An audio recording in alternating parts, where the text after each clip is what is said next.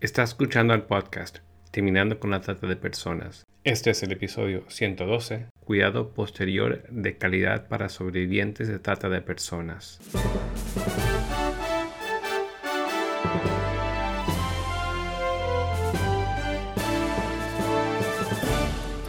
Bienvenido al podcast Terminando con la Trata de Personas.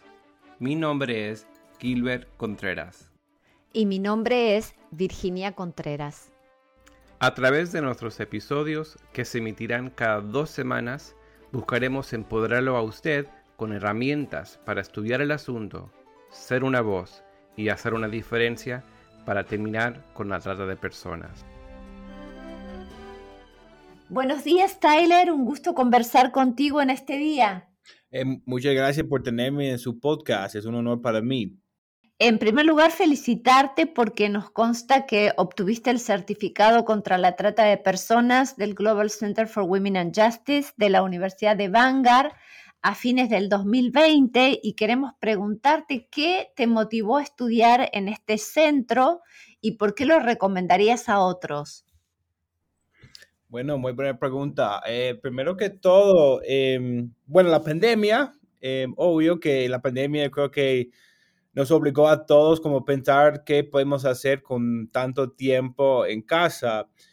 Y yo he querido volver a estudiar eh, por mucho tiempo, em, pero no sabía muy bien cómo dónde estudiar, qué debo estudiar. Y, pero hace rato empecé a escuchar el podcast de, de doctora Morgan y ella siempre lo mencionaba en los podcasts, em, siempre lo mencionaba que que por la Universidad de, Vanguard hay una oportunidad de estudiar, enfocarse en el tema y cómo mejorarse como profesionales. Y ya yo llevaba en ese tiempo como ocho años trabajando contra la trata y me llamó mucha atención de aprender en, eh, en esta plataforma. Y fue una, una, una, experiencia maravillosa porque es un programa moderna, como sea los libros, son los podcasts y que los, los, clases están en línea y están en la noche, entonces las personas que pueden trabajar se pueden em, estudiar en esta plataforma también. la, los cursos eran muy excelentes, yo aprendí mucho de la trata en otros países que no son donde yo trabajo, em, de la trata laboral, pero más que todo fueron los profesores. Los profesores son demasiado profesional. Eh, las personas que mantengan la, la, programa son, tienen bastante conocimiento en el tema. Y eh, el curso que más me gustó, mi profesora ya es muy amiga mía, se llama Stephanie. Y yo creo que es, es la mente más, más brillante con el cuidado posterior de las víctimas de trata sobre todo el mundo. Y yo, yo aprendí mucho de ella y sigo aprendiendo de ella eh, cada vez que hablo con ella. Entonces, cualquiera debería tomarlo porque van a sacar mucho conocimiento de la tema y no importa si, si lleven 15 días trabajando contra el trato o si lleven 15 años, em, se pueden eh, aprender y aprovechar del conocimiento de los profesores y los alumnos con quienes estudian. Sí, nosotros trabajamos con la doctora Morgan hace ya varios años y por eso comenzamos el podcast en español. Hemos tenido muchas conferencias en Short Justice, asegurar justicia tanto en Argentina como en Ecuador, así que también damos testimonio de la calidad profesional y también como personas, ¿no? De carácter que saben del tema, así que lo recomendamos. Pero específicamente, Tyler, quiero preguntarte cómo surge tu interés en la lucha contra la trata de personas. Bueno, eso es una pregunta muy buena. Yo em, era un misionero en un tiempo cuando yo tenía como 18 años y era la primera vez que yo salí del país de los Estados Unidos. Yo estaba en, yo estaba en, en, la República Dominicana y ahí vi muchas cosas extrañas en la calle, como eh, europeos, americanos eh, muy viejos que estaban con niñas de como 15, 16, 14 años y para mí soñaba como algo muy raro, porque, porque esas niñas están con esos americanos, pero como yo no tenía el conocimiento eh, de la tema, em, solo lo vi, sentí algo raro y ya. Después, cuando regresé a los Estados Unidos, fui a una conferencia donde la gente hablaron de la trata de personas y la esclavitud moderna y que hay personas que, que están eh, enforzados en la prostitución, que no tienen libertad de escoger con quién van, con quién están. Y me, yo, eh, me tocó el corazón eh, que hay personas, porque yo me caí enamorado de, de, la República Dominicana y su gente, más que todo. Y me daba mucho rabia que había extranjeros, americanos, europeos o cualquier otro país que viajan a esos países para abusar a los niños, las niñas y las mujeres. Entonces yo fui, yo vendí todo lo que yo tenía porque yo estaba estudiando y yo estaba bastante pobre. Entonces vendí los libros, vendí el colchón, todo lo que tenía como un precio elevado para poder comprar un pasaje para volver a, a, la República Dominicana. Y ahí yo fui como, como investigador, como yo metía a esos lugares, esos prostíbulos, esos clubes y pedí por tiempo de esas niñas. Yo hablaba con esas proxenetas preguntando de cuánto, cuánto costaba por hora. Y cuando lo, las, pero yo era muy honesto porque yo no sabía como qué es lo que yo estaba haciendo. Entonces yo decía, yo no quiero hacer algo con ellas, lo que yo quiero hacer es hablar con ellas para identificar y saber cómo, por qué están en esa situación. Y todos los proxenetas pensaban que yo era una policía y yo tenía que pagar un poco más para que, porque el dinero habla de ese tipo de gente. Si tú tienes suficiente, dinero, ellos te van a dar lo que quieran. Entonces pagaba por el tiempo y empezaba a hablar con, las, con esas eh, niñas, esas mujeres. Yo, la, yo las compraba cena y las decía que yo no voy a hacer nada, solo quiero hablar y saber de su historia. Y como esta, estas dos semanas que yo estaba haciendo eso, como me rompió el corazón de niñas que han sido engañadas, o las papás las vendieron porque eh, faltaban plata, o em, personas que no eran de Dominicana, colombianas, guatemaltecas, que vinieron a, trabajar como mesera y después las proxenetas la pusieron a trabajar de esta manera y están bajo de amenazas y todo. Y conocí una niña que, que, que es como su tercera noche en ese prostíbulo y estaba muy asustada y volví la, el día siguiente para saber cómo estaba y ella no estaba, la trasladaron por otro lugar. Y como estar metido en tanta oscuridad por tanto tiempo, como, eh, como cambió algo en mí que, ah, que yo, yo quisiera apoyar, no en 20 años cuando yo, cuando yo tenga plata, no en 10 años cuando ya tenga una familia, pero ahorita, porque está pasando ahorita, esas niñas, esos niños están sufriendo ahorita de esos tipos de personas. Y ahí empecé mi propio ONG para trabajar más que todo en la prevención y también en el cuidado posterior, eh, apoyando mujeres y niñas que habían salido de esta situación. Y esto pasó en el mil, bueno, 2012. Empecé a trabajar como formalmente en, contra la trata. O sea, eh, Tyler, fue un trabajo de campo, un estudio que hiciste, te, hiciste una inmersión para entender bien cuáles son las causas eh, y lo que empujan, ¿verdad?, a las víctimas, porque muchas veces no vemos más allá de lo superficial y realmente la trata de personas está alrededor nuestro. Sí, así, así fue. Em, y yo creo que cualquiera se puede aplicar ese mismo trabajo donde quiera que estén, porque la trata existe en todos los lados y yo como cuando sabía que la trata era, estaba como en ese mundo y que había personas que estaban sufriendo, yo quisiera aprender más del tema, pero yo no sabía casi nada. Tenía los libros, algunos podcasts, pero en ese tiempo no había tantos recursos. Entonces yo sabía que si yo quisiera poder apoyar y ofrecer ese apoyo a esas mujeres, esas niñas y trabajar en una forma que realmente puede prevenir la trata, que yo tenía que saber qué es lo que estaba pasando y cuáles son los, eh, los causas que, que crezcan para que estas eh, personas caigan en ese tipo de red de, de explotación. Tyler, ahora quisiera que nos pudieras hablar acerca de la organización Operation Underground Railroad, cómo surge, qué trabajo realizan y específicamente tu rol como director para América Latina. Claro, eh, Operación Underground Railroad empezó en 2013 eh, por una, eh, una persona que se llama Tim Ballard. Y Tim trabajaba por la agencia de HSI eh, por mucho tiempo y él, los hacen bien trabajo, esta agencia de gobierno, están trabajando bien, pero él como él sabía que podía hacer más, podía apoyar más, eh, más que todos los, eh, los gobiernos que, que, no son de los Estados Unidos. Entonces él eh, empezó una ONG con la intención de poder empoderar gobiernos sobre todo el mundo para poder prevenir, rescatar y apoyar las víctimas de trata.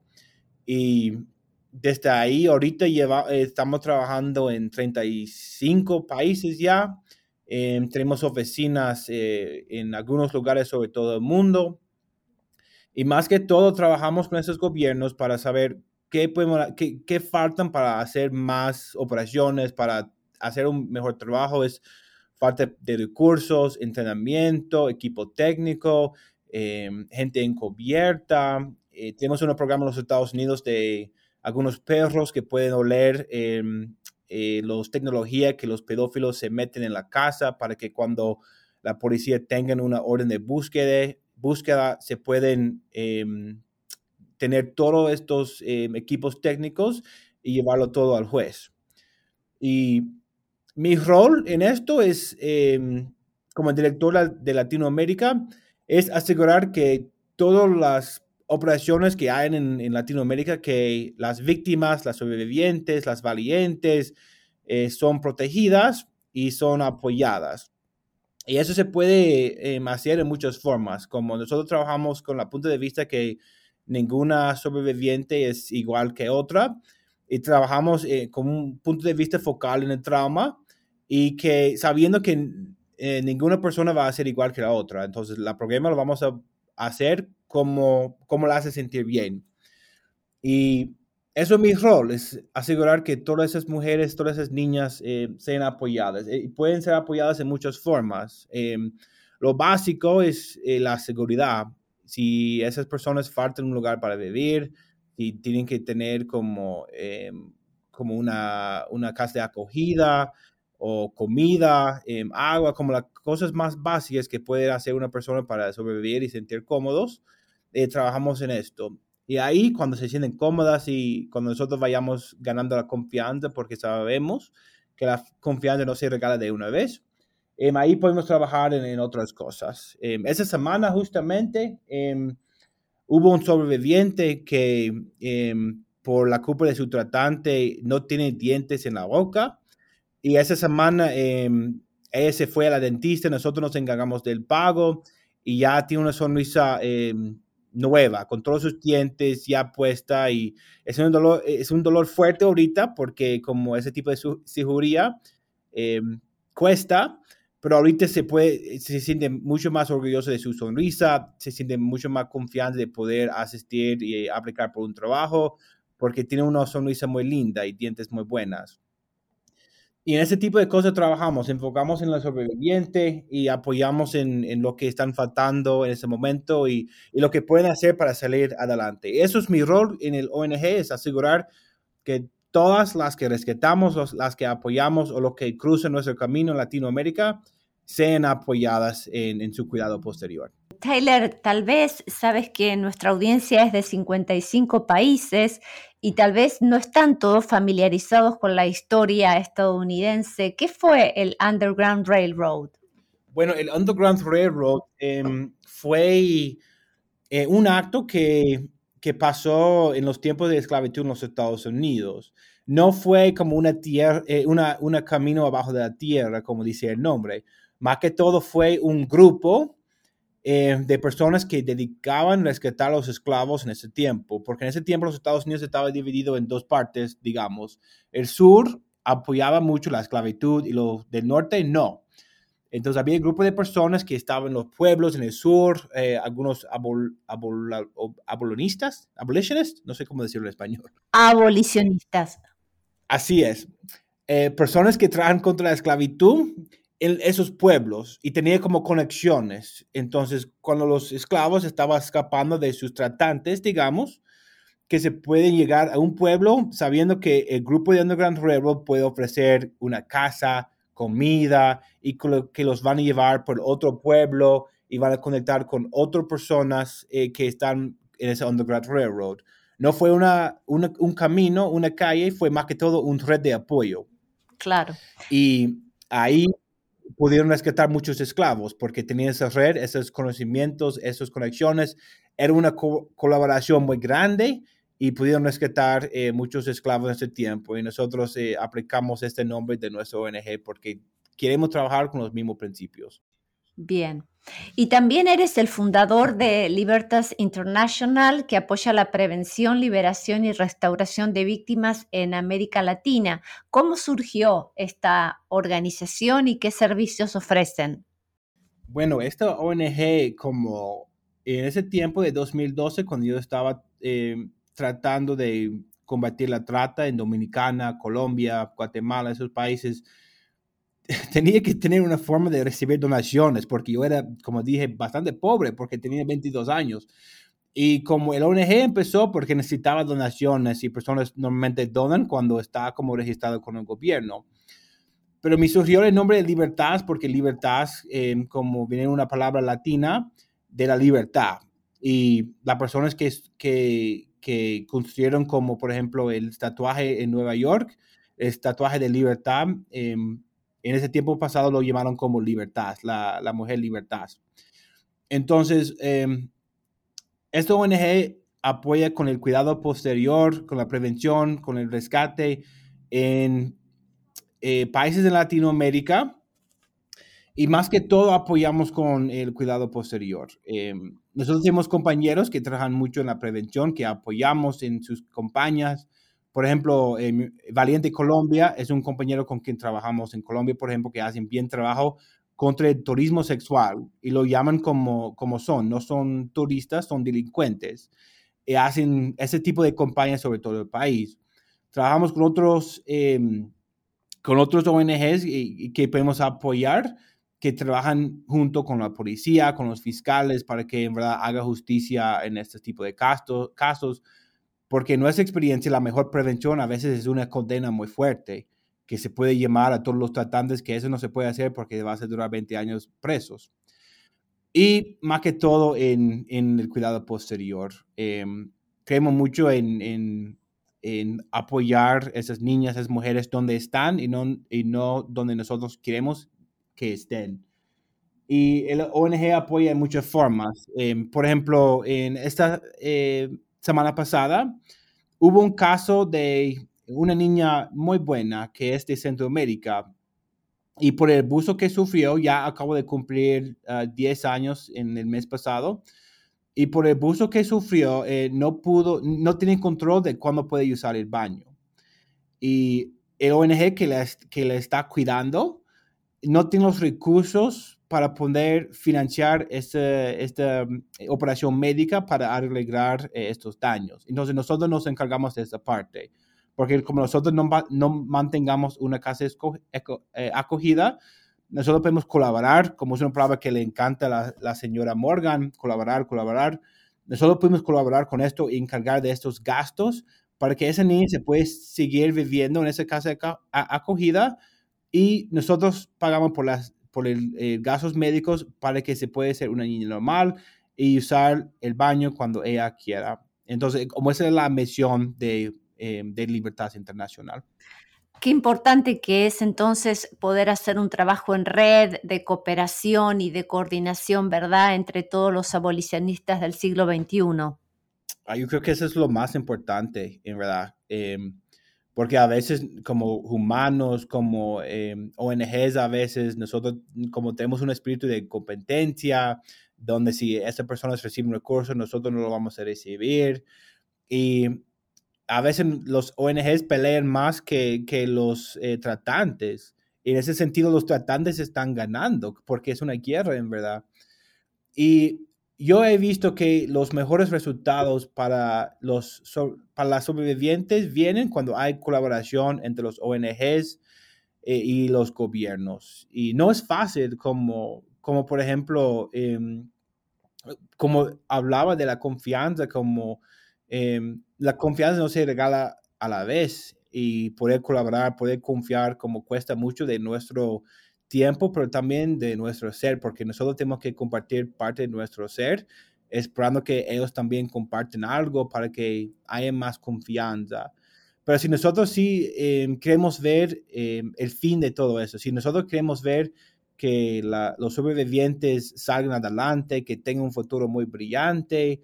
Nosotros tenemos que colaborar porque ninguna ONG se puede hacer todo. Ninguna ONG se puede hacer toda la prevención, apoyo legal, eh, trabajando con los leyes, los rescates, eh, cuidando a todas las niñas, todos los niños.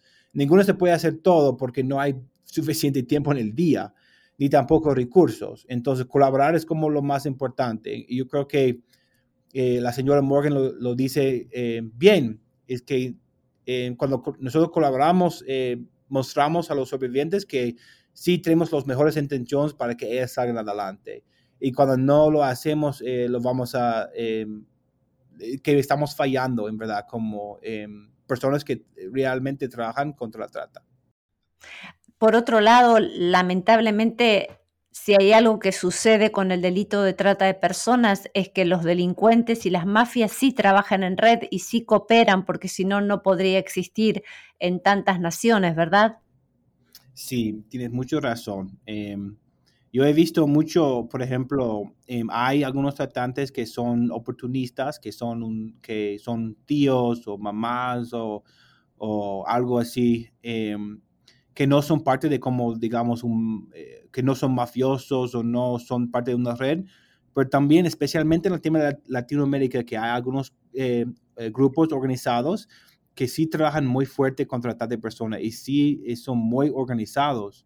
Y si nosotros queremos tener un afecto para apoyar a esos sobrevivientes y atacar estas redes, tenemos que también ser, em, estar como unidos en esta causa, porque personas como MS-13, los narcotraficantes en México, los FARC en Colombia, o algunos de los narcotraficantes como están creciendo en Argentina, que son mafiosos, que están conectados con las personas de Europa, son bastante organizados y, están y comuniquen, comuniquen mucho. Entonces, nuestra parte tenemos que hacer esta parte también de eh, ser, estar organizados y trabajar en una forma de colaboración, porque si no, em, vamos a perder eh, la guerra. Bueno, nosotros desde nuestro podcast, esa es la intención que tenemos de constantemente darle voz a, a personas y a organizaciones, como en este caso Hoy te estamos entrevistando para que todos nuestros oyentes los conozcan. Tyler, quisiera que nos pudieras hablar un poco, ya, lo, ya has hecho referencia, pero tal vez ahondar un poco más de qué es el, el cuidado posterior de sobrevivientes de trata, qué factores son importantes para poder prestar un servicio que sea realmente de calidad em, y qué lugar también tiene la, la importancia de que los que trabajan con sobrevivientes pongan un énfasis en la atención informada sobre el trauma. No, yo creo que eso es lo más importante, porque nosotros podemos rescatar a todo el mundo, pero si no ofrecemos ese apoyo, en verdad no hemos hecho nada. Eh, les voy a contar de un caso que estamos trabajando en la ciudad de Medellín, Colombia. Eh, la, operación lo llamamos aquí como la Operación eh, Primavera Eterna. Y vino algunos americanos que, em, que son delincuentes, de verdad, que hicieron muchos daños a muchas mujeres y niñas, la abusaron, la traficaron, las traficaron y después eh, grabaron todo el abuso y la publicaron en las redes sociales. Em, específicamente las páginas de pornografía, Xvideos y Pornhub. Y cuando nosotros llegamos al caso, porque nosotros apoyamos la policía con esta investigación, y cuando, cuando los americanos fueron llevados a los Estados Unidos y los colombianos estaban eh, presos en, en, en, Colombia, ahí empezamos, em, empezamos mi trabajo de, de, empezar a trabajar con, con las sobrevivientes. En verdad, en estos casos, estas, eh, esas valientes, como lo llamamos, em, me han cambiado la vida porque son mujeres bastante valientes. Y quieren ver la justicia, pero cada una tiene necesidades distintas. Entonces, una de ellas em, estaba en crisis y nunca ha tenido acceso a una salud mental. Entonces, teníamos que trabajar en esto. Entonces, nosotros apoyamos con los, los transportes, apoyamos con una psicóloga que, que, trabaja por nosotros, que está trabajando en ella eh, para trabajar más que todo en su salud mental, para trabajar y saber que lo que pasó no era la culpa em, de ella, que fue la culpa únicamente de los tratantes y que ella no tiene la culpa por eso. Esta misma chica em, no tenía la oportunidad de estudiar por falta de recursos. Los uniformes, los libros y todo esto em, no tenían, los no tenían un poder de salir adelante. Entonces estaba haciendo planes por la vida sin educación. Y nosotros, nosotros creemos que la educación es un derecho y que nosotros podemos em, hacer la parte más fácil de la educación es pagar libros, uniformes, matrícula. Esa es la parte más fácil. A él le toca la parte más fácil, eh, bueno, lo más difícil, llegar todos los días, estudiar duro, sacar buenas notas y ahí empezamos a hacer esto. Nosotros apoyamos a ella para que se podía estudiar, para que en sus palabras de la niña decía que para que yo pueda ser una niña normal, no una niña de pobreza, no una niña abusada, pero más que todo una niña normal que está estudiando, eh, chateando, trabajando con mis compañeras y para ella es algo importante. Pero, no, pero también otro lado, eh, una de las valientes de este caso, em, por cualquier razón, em, su, los videos de abuso que, que el tratante publicó salieron por todo, todo el mundo. Y ella, los, los abusos de ella fueron vistos por más que 4 millones de personas. Y hay personas que la están reconociendo en la calle por los tatuajes que ella lleva. Entonces, parte del apoyo que nosotros ofrecimos a ella, que fue su idea, es quitar los tatuajes para que las personas no, no las ven y para que no la conozcan por el abuso que sufrió. Entonces, hemos estado apoyando en esto. También, ella como eh, se sentía mucho rabia contra las páginas de pornografía que no verificaron cuántos años tenía o si estaba de acuerdo con el abuso que pasó.